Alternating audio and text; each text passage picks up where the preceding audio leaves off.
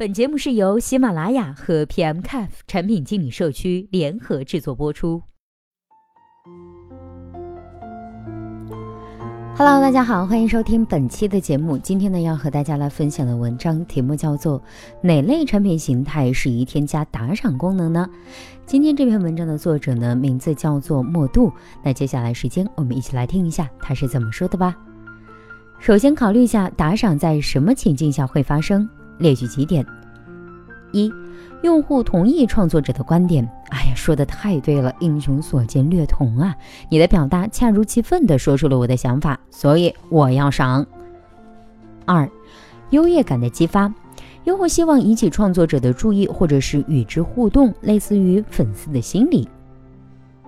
三、激励发布者产生更加优质的内容。打赏表示支持，请继续努力，以后你的内容我还要看。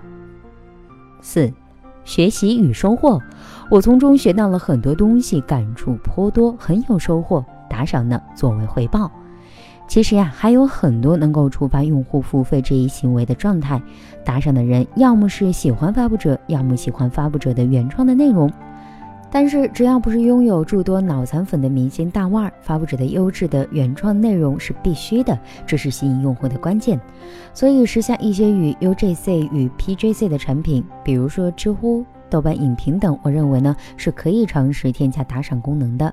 前面的一位发布者策略书生说，打赏呢可能会与帮助人们可以更好的分享彼此的知识、经验和见解这一初衷矛盾。有一定道理，我用这个产品是分享而不是货上，但即使添加了打赏功能，真的会改变用户使用产品的最初目的吗？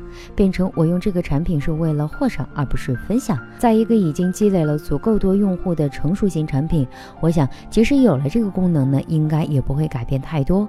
分享为先，有赏更好，更有可能成为内容发布者的心理状态。